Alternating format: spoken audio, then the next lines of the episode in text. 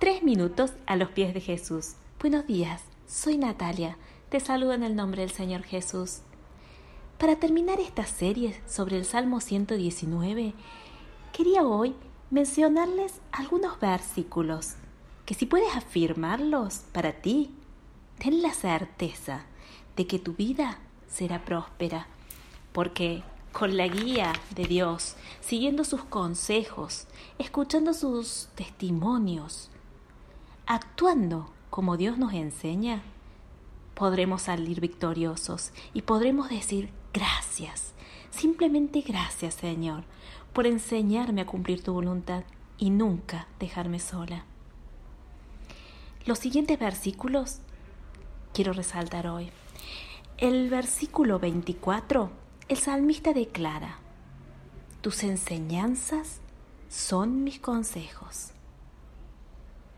En el versículo 130 dice, las enseñanzas de tus palabras ilumina.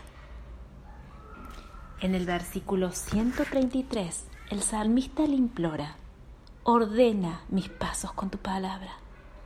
Y casi al final de este salmo, el salmista reconoce al Señor, le pide poder alabarlo y una vez más le implora, tus juicios me ayuden. Date unos minutos para pensar estos textos. Piensa, ¿encuentras tú en la Biblia el consejo de Dios? ¿Sientes que su palabra ilumina tu vida? Puedes decirle, ordena mis pasos, Señor. Y puedes decirle, quiero alabarte, gracias, que tus juicios, que tu palabra sean siempre mi ayuda. Si puedes hacerlo, ten, por las, ten la certeza de que el Señor jamás te dejará. Siempre te dará la palabra apropiada, te dará el consuelo, te dará la guía. Tan solo hay que buscarlo. El Señor dice, yo soy la luz, yo soy quien te guía, soy quien te sostiene. Ven a mí.